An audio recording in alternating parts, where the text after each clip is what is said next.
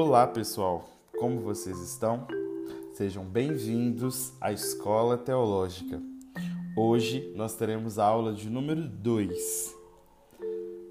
Plenitude dos tempos. Dentro do tema Panorama Bíblico.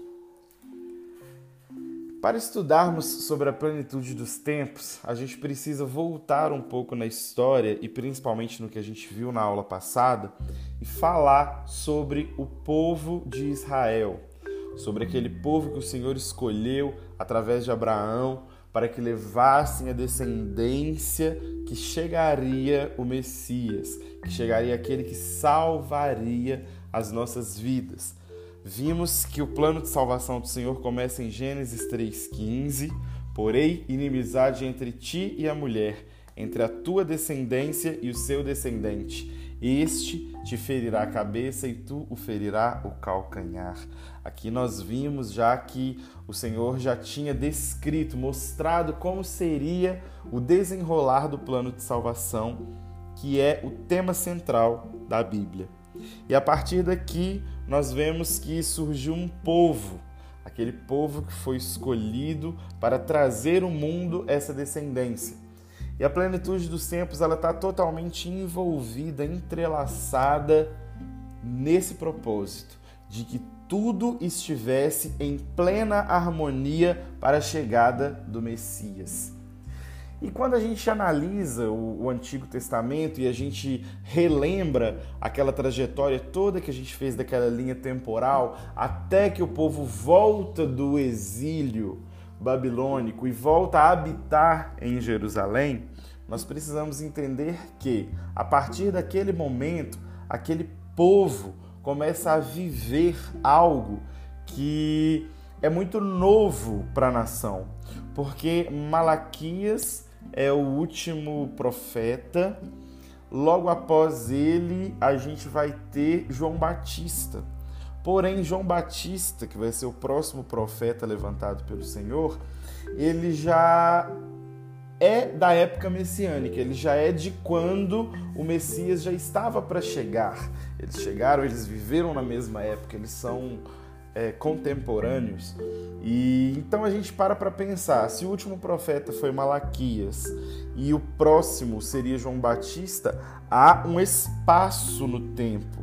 Há pelo menos aí cerca de 400 anos aonde não houveram profetas em Israel, pelo menos não aqueles que falavam segundo a vontade do Senhor.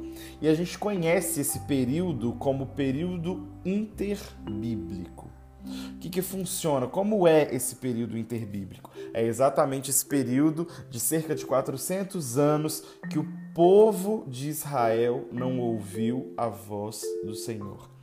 É um período em que o Senhor se cala para o povo de Israel, mas que nós entenderemos ao longo dessa aula que ele continua falando e falando grandemente através dos acontecimentos históricos da época. Então a gente já pode começar a pensar que esse silêncio de Deus com a nação de Israel, aonde o Senhor fica estático, onde o Senhor não fala nada, não dá indícios de nada para o povo, é um período muito rico de informações históricas. Um período que o Senhor faz e o Senhor opera e o Senhor usa sua poderosa mão para que a plenitude dos tempos fosse enfim declarada, para que aquele momento tão aguardado chegasse.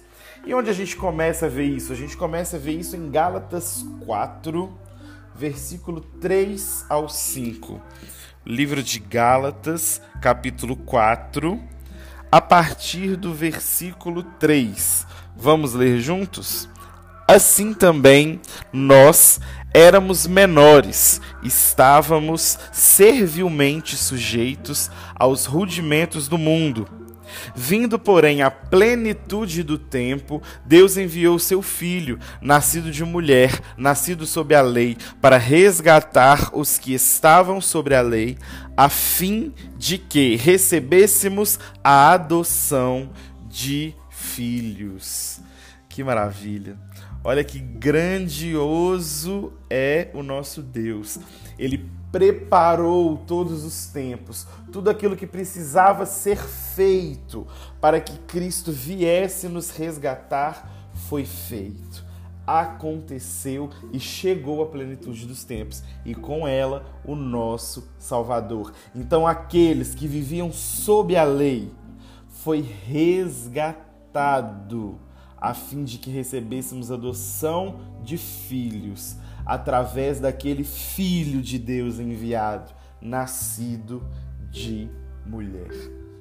É uma maravilha, aquece os nossos corações a gente poder ler isso e entender a grandiosidade do, da obra que o Senhor tem para fazer em nossas vidas e a obra que ele já fez que foi enviar o seu Filho amado para nos resgatar.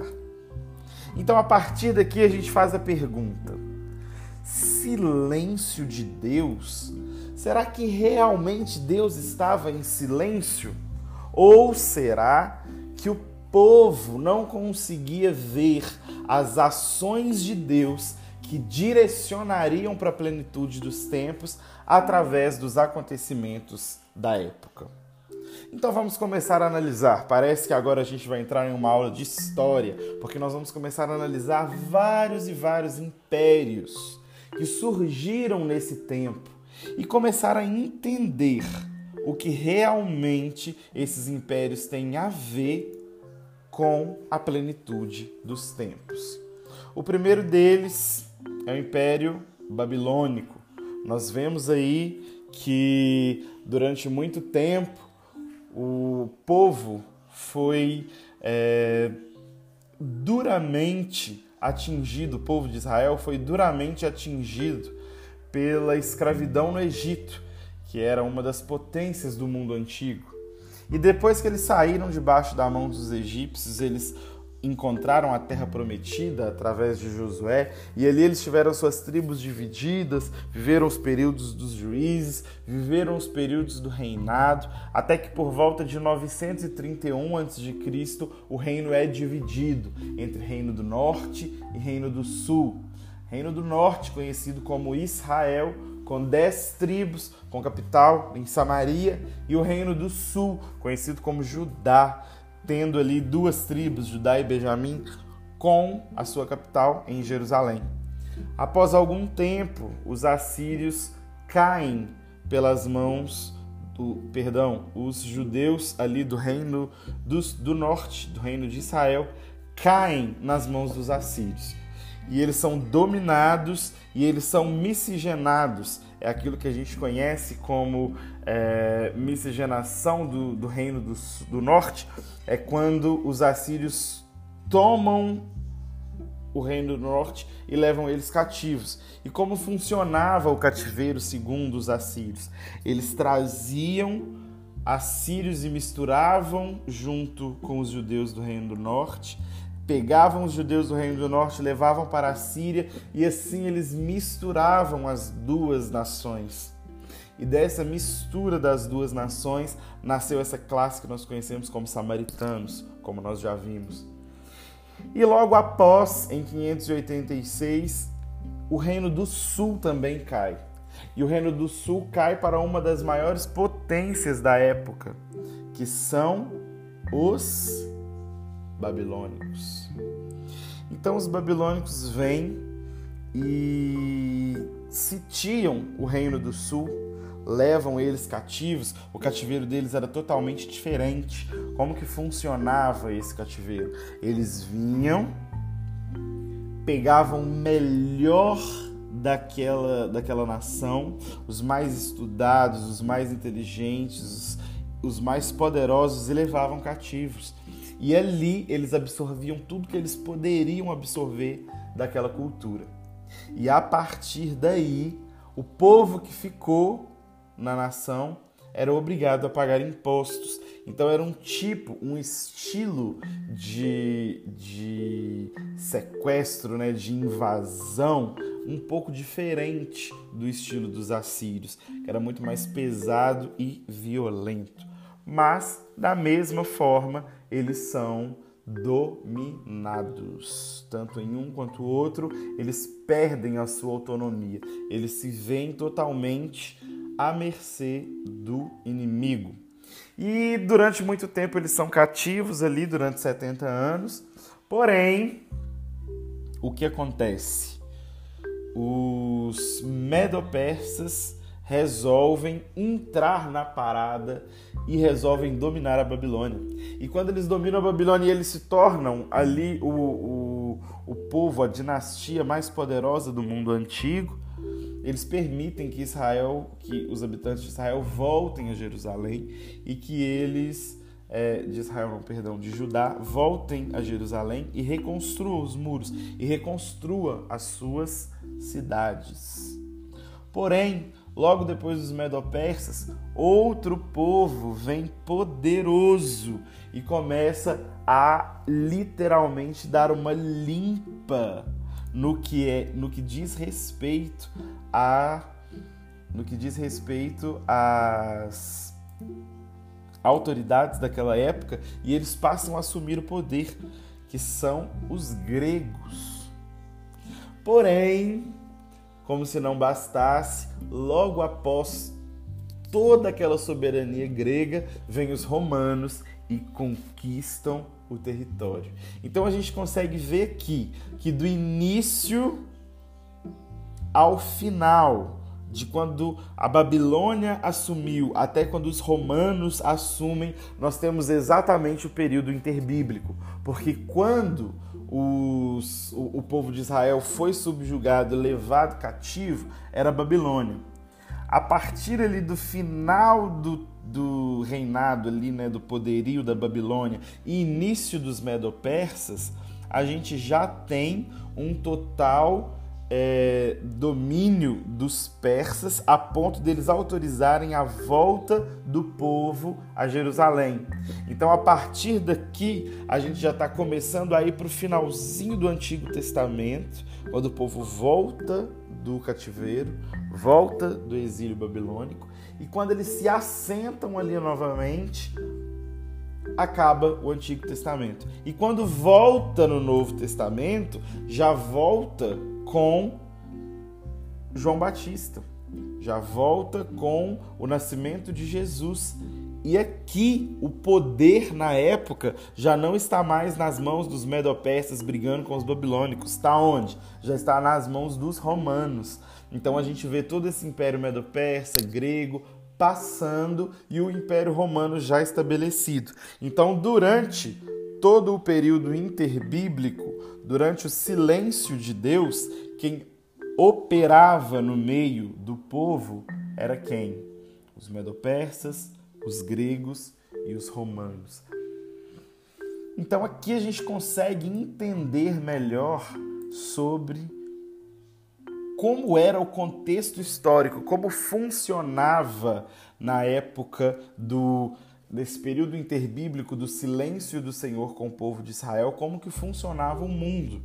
Então agora nós vamos passar a observar como funcionava Israel durante esse tempo, como eles se portavam diante disso tudo, recebendo dessas nações bênçãos que culminariam na plenitude dos tempos. Mas antes disso, a gente precisa analisar algo muito interessante.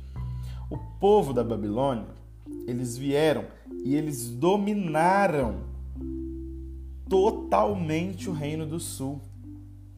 Nós sabemos que o Reino do Sul e o Reino do Norte, eles têm as suas particularidades.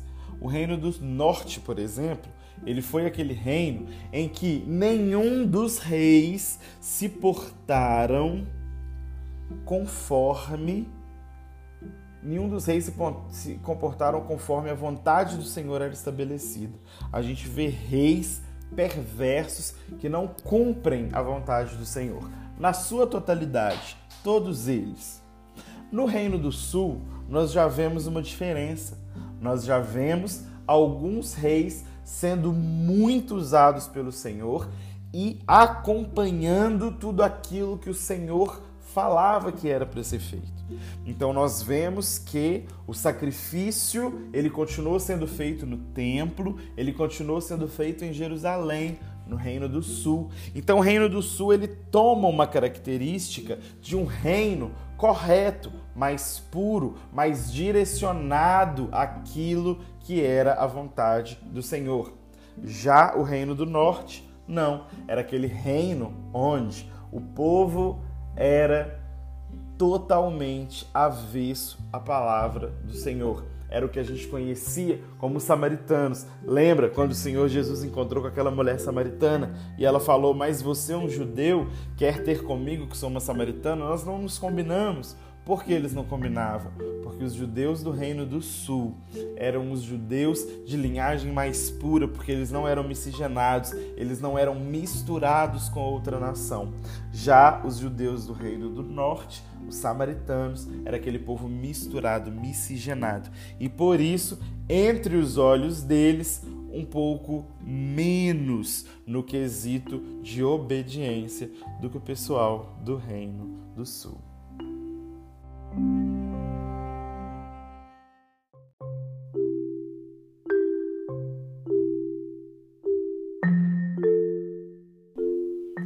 Pois bem, analisando toda essa situação do Reino do Sul ter sido levado cativo, vamos ver o que a Bíblia nos fala em Levítico, capítulo 25, verso de número 3.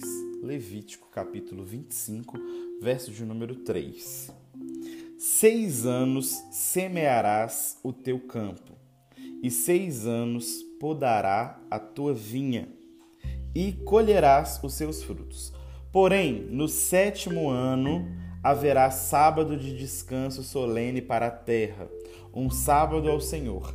Não semearás o teu campo, nem podarás a tua vinha o que nascer de si mesmo na tua seara não cegarás, e a uva da tua vinha não poderá, não podada não colherás. Ano de descanso solene para a terra. Quando nós vemos no capítulo 26, a partir do versículo 14, nós temos: Mas, se não me ouvirdes e não cumprirdes todos estes mandamentos, o que, que poderá acontecer?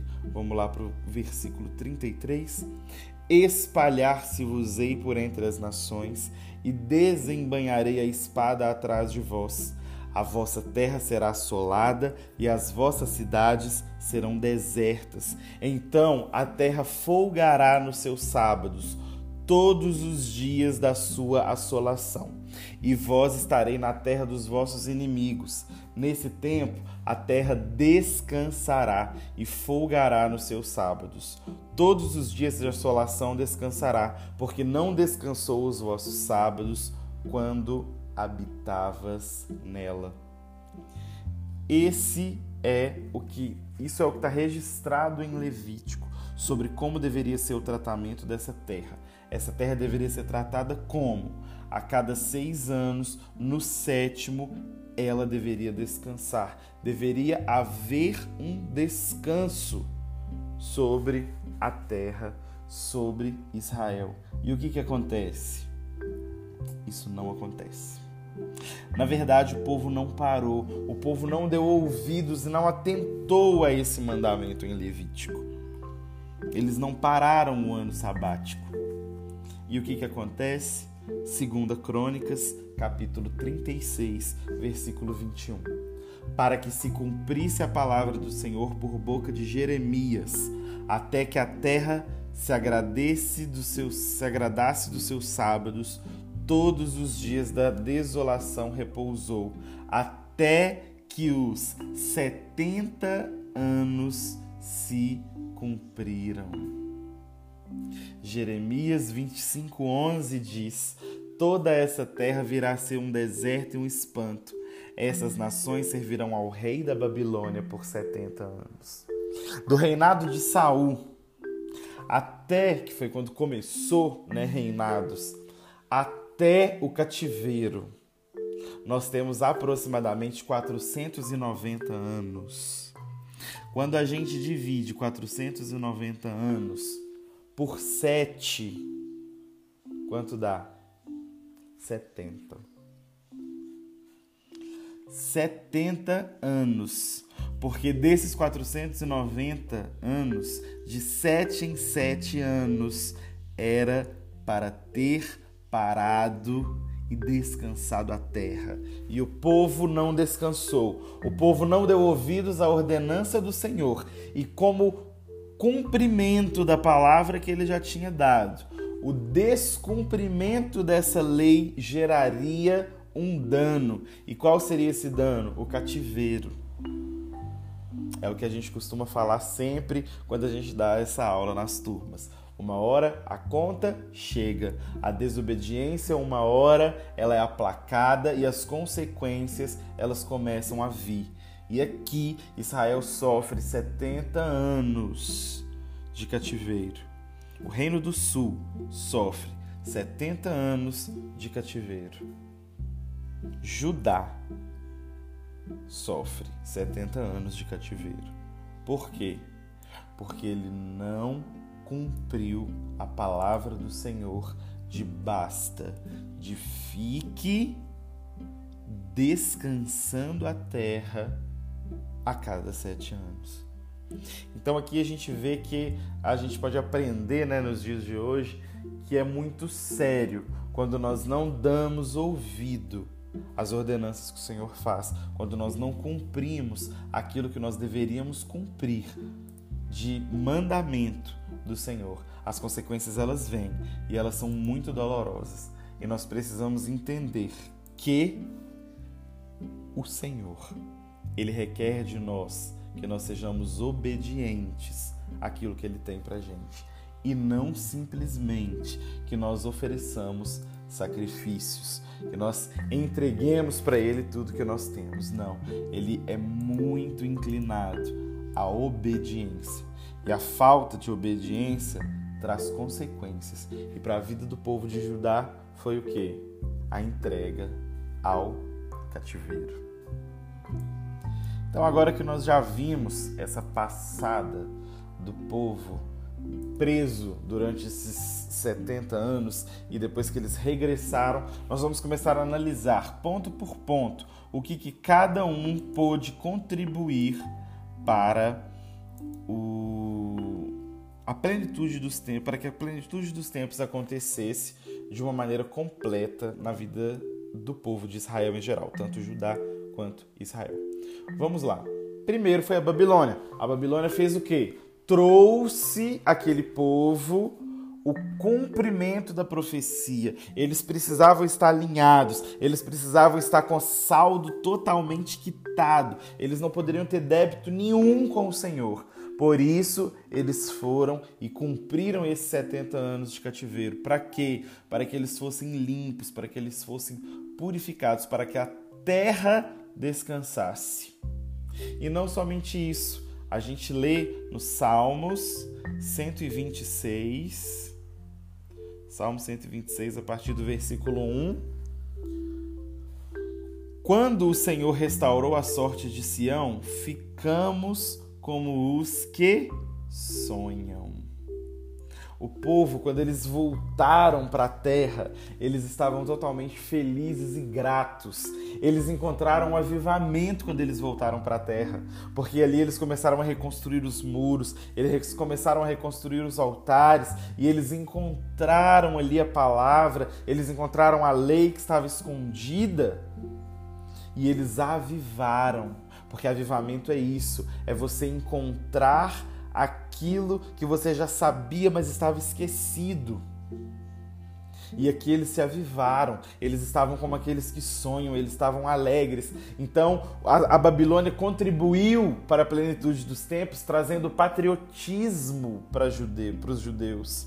Ele trouxe o patriotismo, ele trouxe o alinhamento perante os olhos do Senhor, consertando tudo aquilo que eles estavam de, com dívida ao Senhor, todo aquele tempo que eles estavam devendo ao Senhor porque a terra não estava em descanso, eles cumpriram tudo isso. Então agora eles estavam quites, eles estavam totalmente voltados para o Senhor.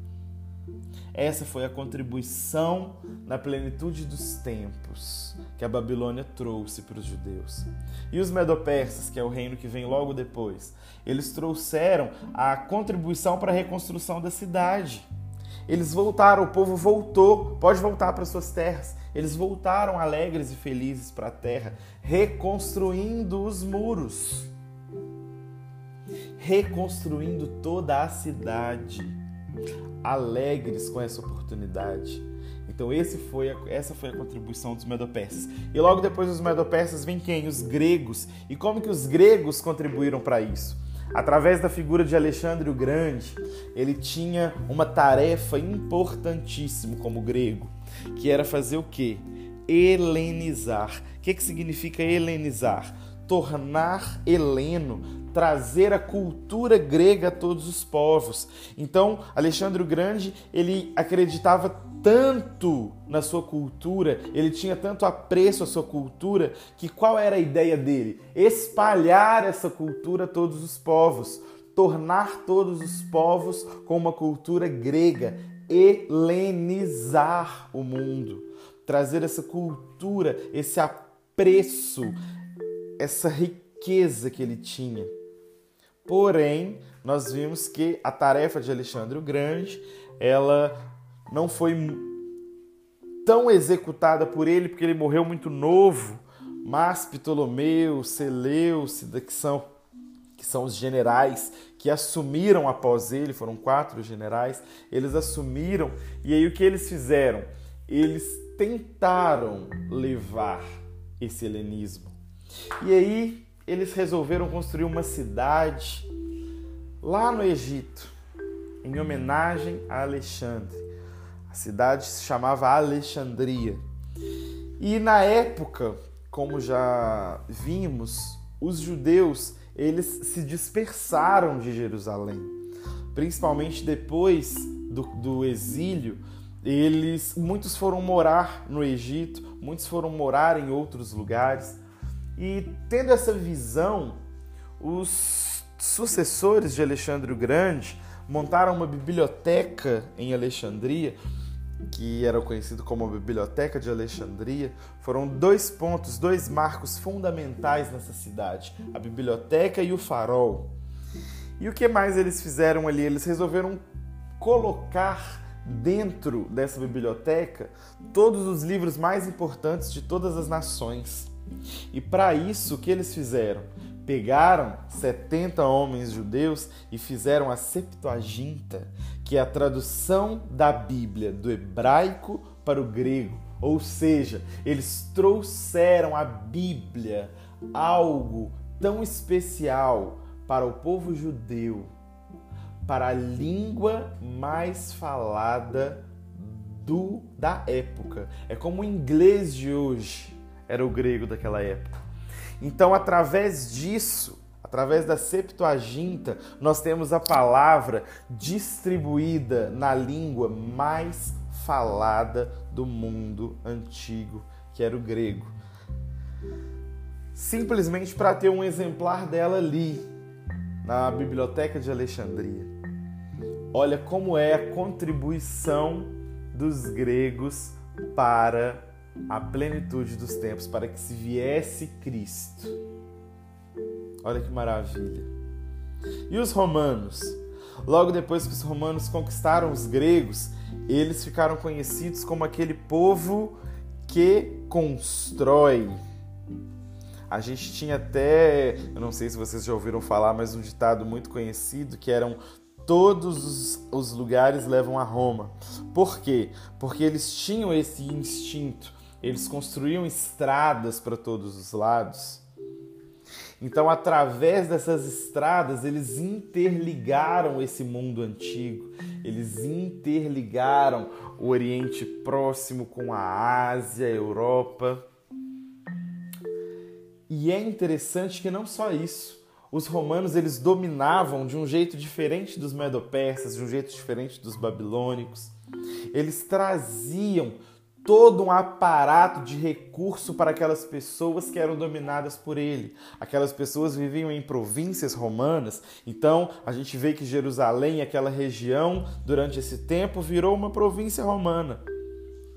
E os romanos davam a pax romana, que é aquela paz do Império Romano, ou seja, qualquer guerra, qualquer desentendimento não era resolvido mais por essa nação, mas sim pelo exército romano. Então as pessoas ficavam muito assustadas. Então os períodos de guerras praticamente acabaram, os períodos de conflitos, porque os romanos traziam essa segurança de aqui são meus, é o meu território. Vocês me pagam impostos e vocês recebem estradas, vocês recebem paz, vocês recebem tudo aquilo que precisam para viver uma vida digna, desde que paguem impostos.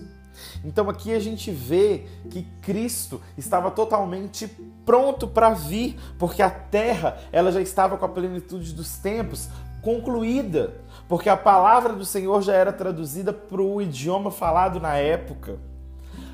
Jerusalém tinha a Pax Romana, tinha estradas para a palavra do Senhor ser levada. Os medopersas já tinham contribuído com a reconstrução da cidade lá atrás. Os babilônicos despertado o patriotismo dos judeus. Então, esses 400 anos que o Senhor esteve em silêncio com o povo de Israel, na verdade, o Senhor bradava com os povos. Ele usava todos os povos para que tudo convergisse no nascimento de Cristo, para que tudo fosse feito conforme a vontade do Senhor, para que Cristo nascesse na plenitude dos tempos, aonde tudo, tudo estaria de pleno acordo para que Cristo nascesse e o plano do Senhor fosse cumprido com a maior excelência que ele poderia ser cumprido. Então aqui a gente vê o cuidado. Aqui a gente vê como que o Senhor preserva os seus. Como que o Senhor cuida para que o nome dele seja glorificado e para que os planos dele não se frustrem. Essa é a plenitude dos tempos. Esse é o cuidado para que Cristo viesse até nós.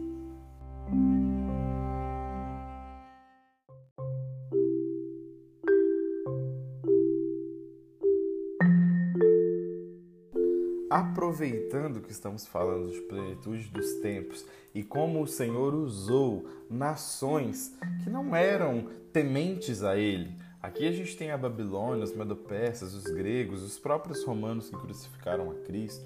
A gente vê que o Senhor usa aqueles que não são tementes a Ele para cumprir o seu propósito. E a partir desta parte da aula, nós começaremos a ver algo que não está na apostila de vocês, mas está nos slides que eu enviei, que é a aula da porta dourada. Como assim aula da porta dourada? O que, que isso tem a ver com o que a gente está vendo? Vamos analisar e ver com cuidado.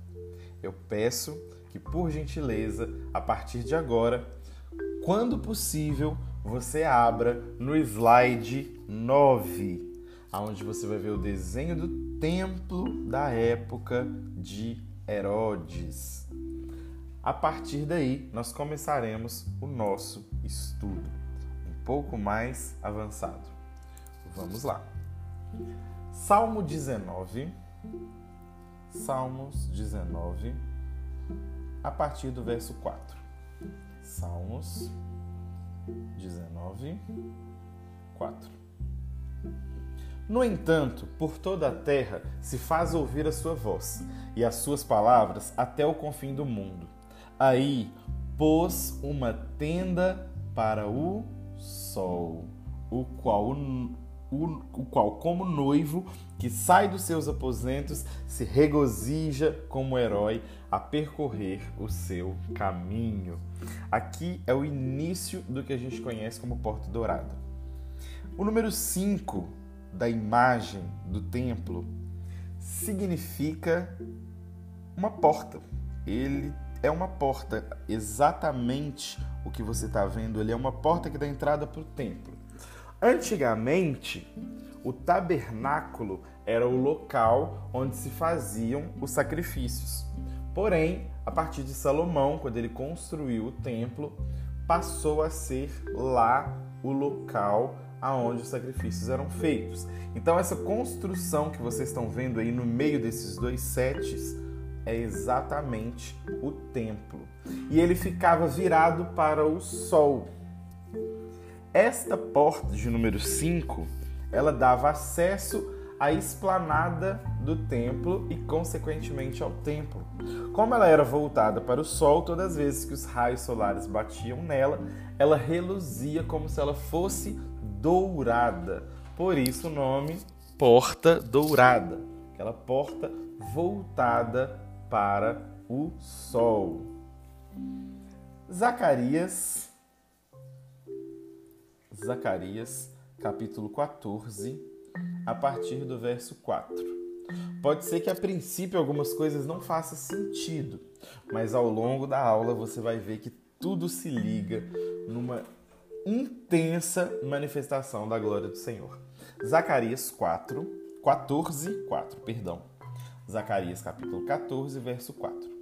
Naquele dia estarão os seus pés sobre o monte das oliveiras, que está de frente de Jerusalém para o oriente. O Monte das Oliveiras será fendido pelo meio, para o oriente e para o ocidente, e haverá um vale muito grande. Metade do monte se apartará para o norte e a outra metade para o sul. O templo que nós conhecemos, ele foi construído sobre o Monte Moriá. De frente para o Monte Moriá, como se você fosse esse outro monte, olhando ali para a Porta Dourada e para o templo, estava o Monte das Oliveiras. E entre os dois montes, entre o Monte Moriá, onde era construído o templo, e o Monte das Oliveiras, que era à frente do monte que estava construindo o templo, tinha um vale, que é o Vale do Cidrom. E essa, esse relato de Zacarias conta que quando Cristo voltar, esse, isso aqui é uma profecia escatológica, ou seja, trazendo o entendimento de quando Cristo for voltar, é do futuro.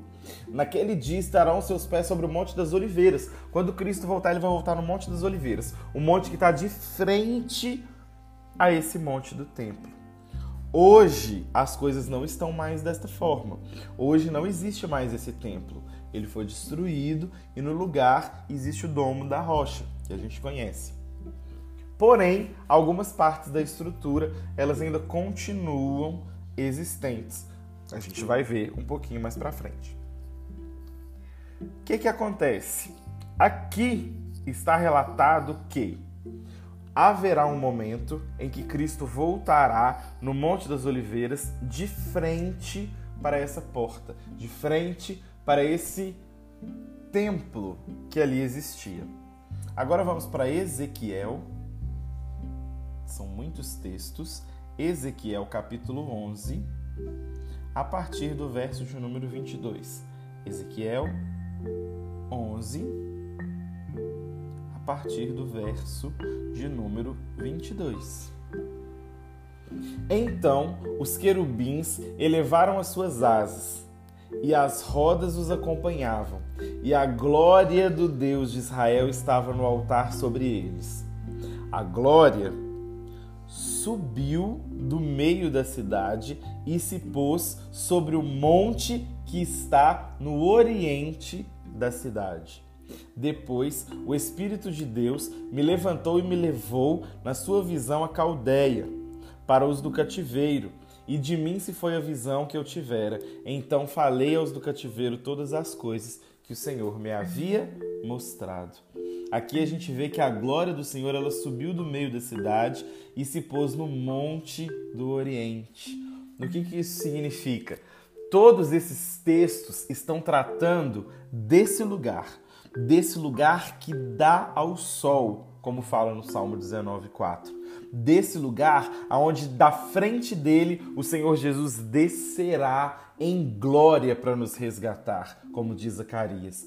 E aqui em Ezequiel, essa visão que Ezequiel está tendo também do futuro, quando a glória sai da cidade e vai para o monte que está ao oriente da cidade. Olha que interessante. Todos esses textos mostrando eventos que aconteceram e que acontecerão no Monte Moriá e no Monte das Oliveiras todos entrelaçados ao templo. Agora, o último texto, Ezequiel 43, 3. Ezequiel 43, 3. O aspecto da visão que tive era como da visão que eu tivera quando vim destruir a cidade e eram as visões como as que tive junto ao rio Quebar e me prostrei rosto em terra.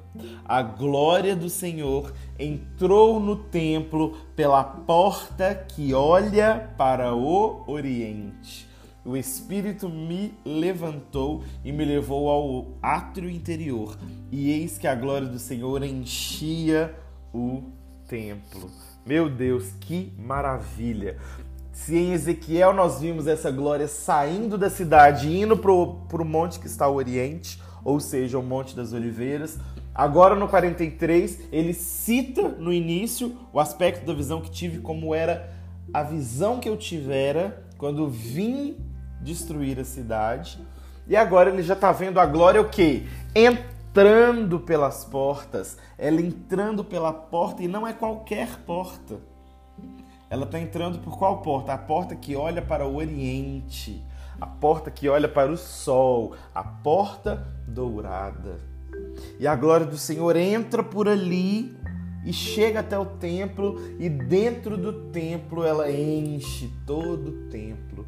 Então aqui a gente vê que aquela glória que tinha ido embora, ela vai voltar e ela entrará pelas portas, pela porta dourada e encherá todo o templo. Se você passar mais um slide, você vai ver outros detalhes de como era o templo naquela época. Vamos agora um pouco mais profundo? Vamos lá. Lembram que a gente conversou na primeira aula sobre tipologia? Algo muito importante para a gente saber? Pois é, nós vamos usar essa tipologia agora. Abra a Bíblia em Gênesis 16, verso de número 12. Gênesis 16, verso de número 12. Aqui nós estamos falando de Ismael. Ismael era quem? Filho de Agar e Abraão. E vamos ver o que que cita Gênesis 16, 12. Ele será entre os homens como um jumento selvagem. A sua mão será contra todos, e a mão de todos contra ele, e habitará fronteiro a todos os seus irmãos. Então aqui está uma profecia para Ismael, que ele será como um jumento selvagem, e que a sua mão será contra todos, e todos vão ser contra ele, e ele habitará fronteiro a todos os seus irmãos. Quem são os irmãos de Ismael? Isaac. A descendência de Isaac, Jacó. O povo de Israel e o povo de Ismael brigando e lutando entre si. Olha que tipologia forte que nós vamos começar a entender. Guarde bem essa informação. Vamos agora para Salmos 24. Salmos 24, a partir do verso de número 7. Salmos 24, 7. Levantai, ó portas, as vossas cabeças. Levantai, ó portais eternos, para que entre o Rei da Glória. Quem é o Rei da Glória? O Senhor, forte e poderoso, o Senhor poderoso nas batalhas. Levantai, ó portas, as vossas cabeças. Levantai, ó portais eternos, para que entre o Rei da Glória. Quem é esse o Rei da Glória? O Senhor dos Exércitos. Ele é o Rei da Glória. Aleluia. Aqui nós vemos a entrada triunfante. Levanta, ó portas, as vossas cabeças. Porque nós veremos a entrada do Rei da Glória, a entrada de Jesus. E olha o que, que fala em Zacarias 9, a partir do verso de número 9. Alegrei-te muito, ó filha de Sião, exultai, ó filha de Jerusalém Eis que aí vem o teu rei, justo e salvador, humilde e montado em jumento, num jumentinho, cria de jumenta. Destruirei os carros de Efraim e os cavalos de Jerusalém, e o arco de guerra será destruído. Ele anunciará paz às nações, e o seu domínio se estenderá de mar a mar, e desde o Eufrates até as extremidades da terra. Não só Salmos proclamava: entre, entre pelas portas, levantai a cabeça, ó Rei da Glória, mas Zacarias também. E Zacarias ainda faz uma profecia muito mais específica, que ele entraria montado num jumento, num jumentinho, cria de uma jumenta. E olha o que, que fala no Evangelho de Lucas no capítulo 19, a partir do verso 28. E dito isto, prosseguia Jesus subindo para Jerusalém. Ora aconteceu que ao aproximar de Betfagé e de Betânia, junto ao monte das oliveiras, enviou dois de seus discípulos, dizendo-lhes: Ide à aldeia fronteira, e ali entrarai, entrarás achareis preso um jumentinho que jamais homem algum montou. Trazei-o e soltai-o. Se alguém vos perguntar por que o soltais, responderei assim: porque o Senhor precisa dele. E indo os que foram mandados, acharam segundo lhes dissera Jesus.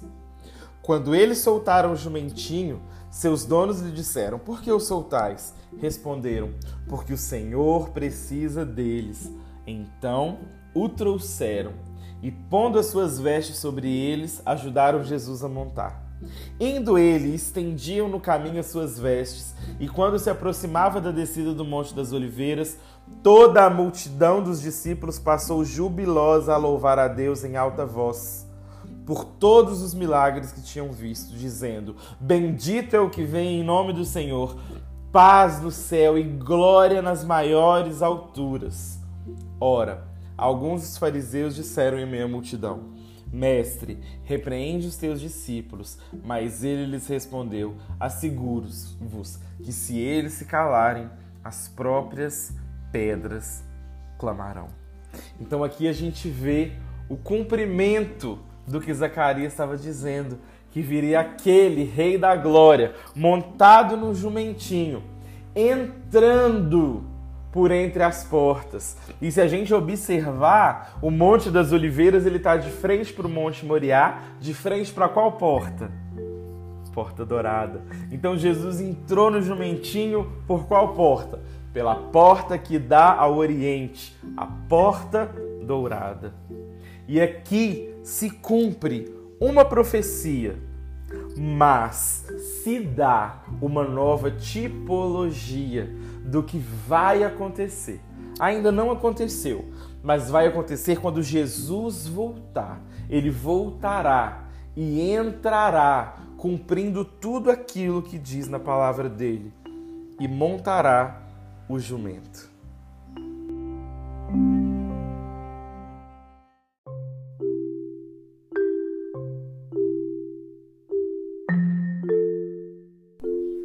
Pois bem, montado em um jumento novamente.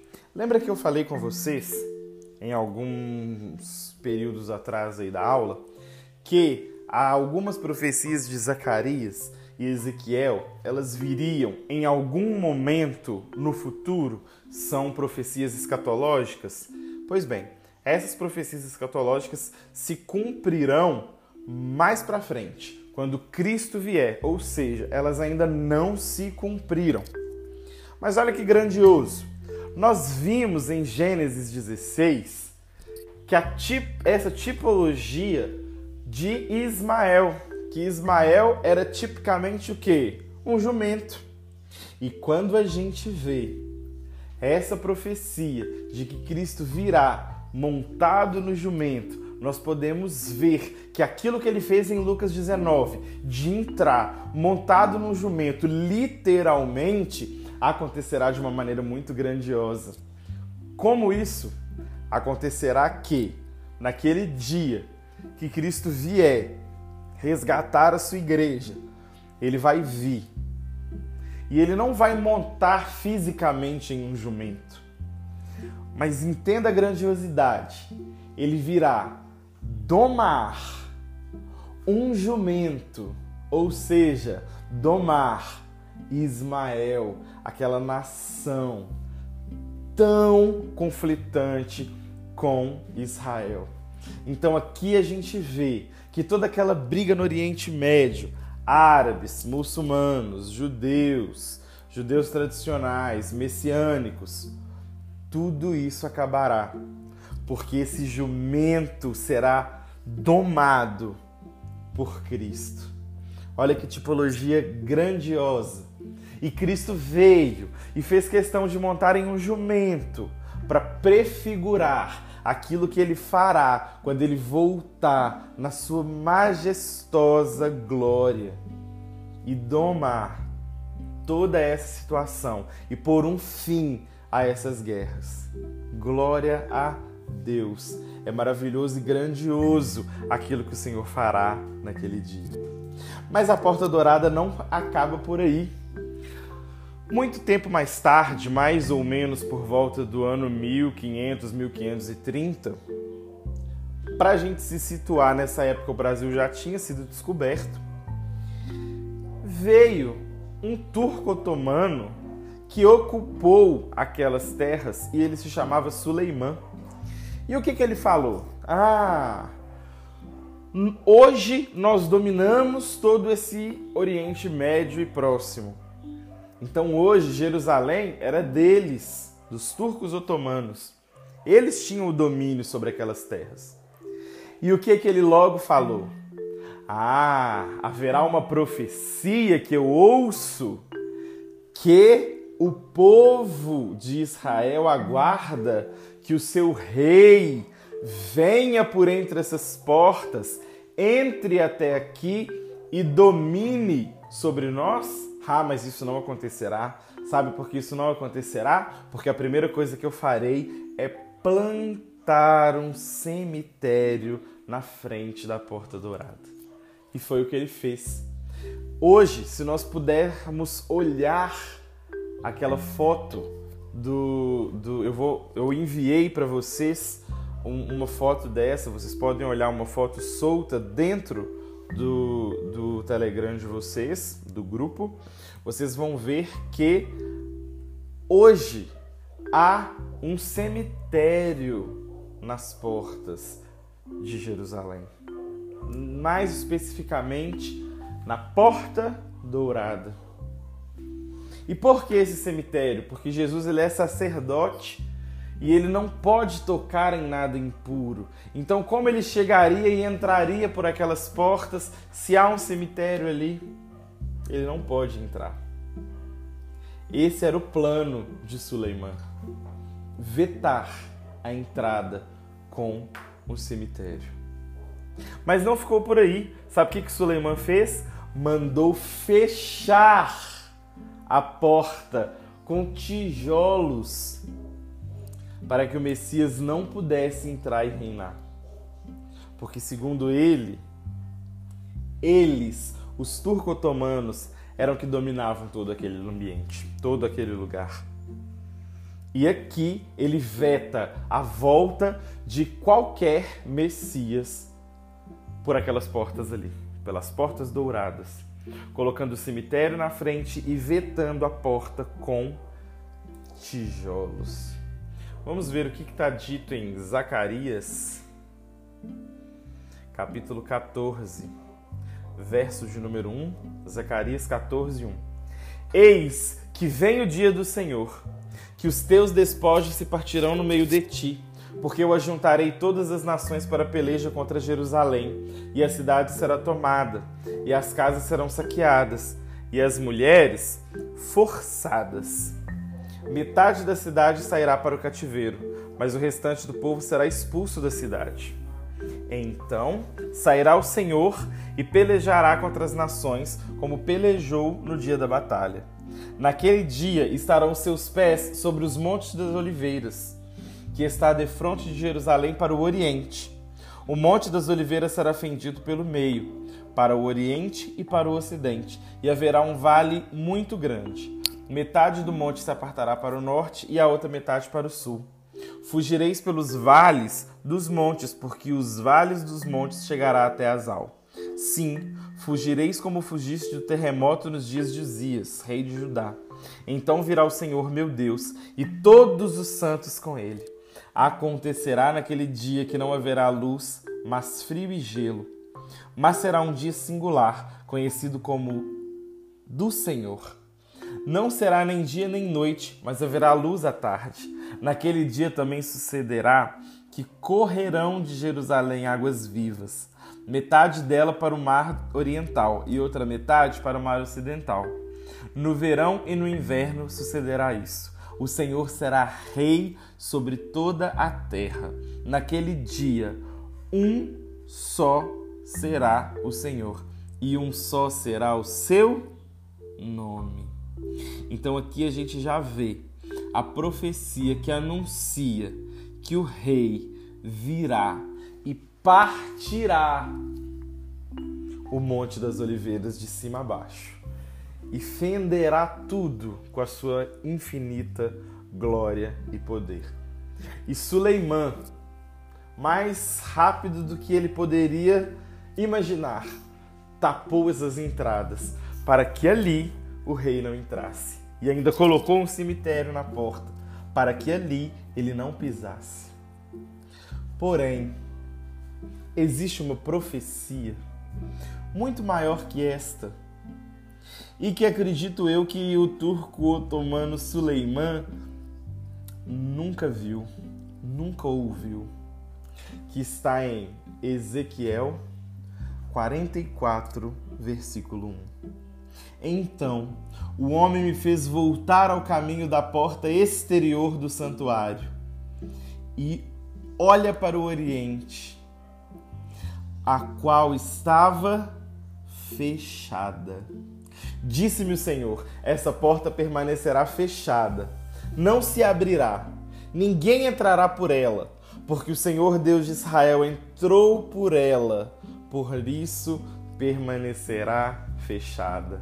Meu Deus, que maravilha de profecia que é essa que Ezequiel mandou.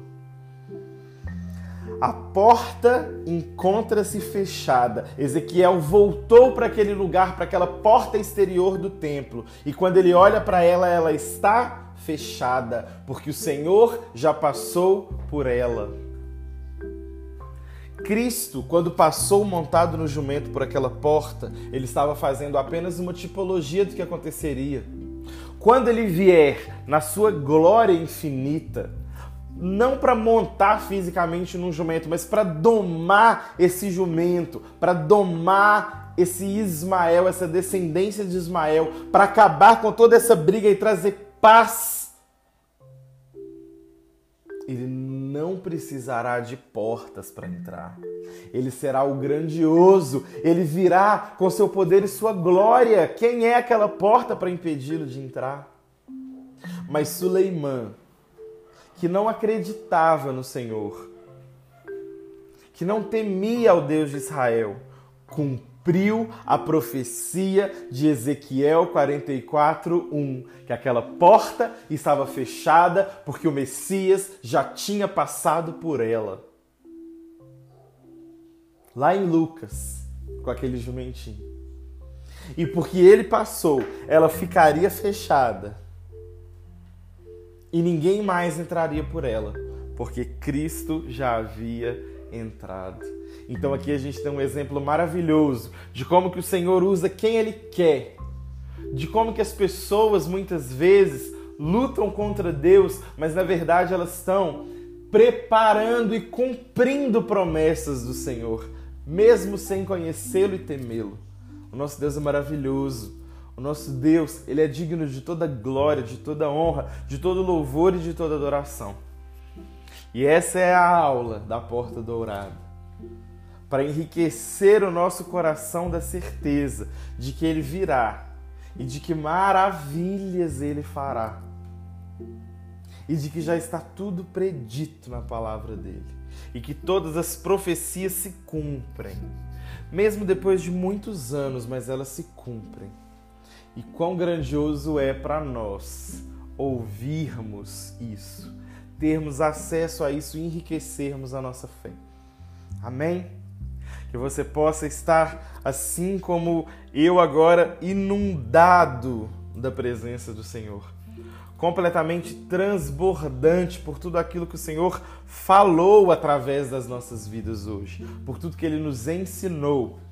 Se necessário, assista vídeos, assista, ouça esse podcast novamente, reveja todas as lâminas do, PDF que eu estou enviando, releia a apostila e qualquer dúvida, só entrar em contato com a gente em nome de Jesus. Não fique com dúvida. Entre em contato, releia o material, ouça novamente a, a, a aula no podcast, reveja novamente os vídeos que tiver para serem revistos leia a apostila e veja o material dos slides que nós disponibilizamos para vocês. E até a próxima aula, aula 3, Novo Testamento, ainda dentro do módulo de panorama bíblico. Fique com o Senhor, estude e até a próxima aula em nome de Jesus. Thank you.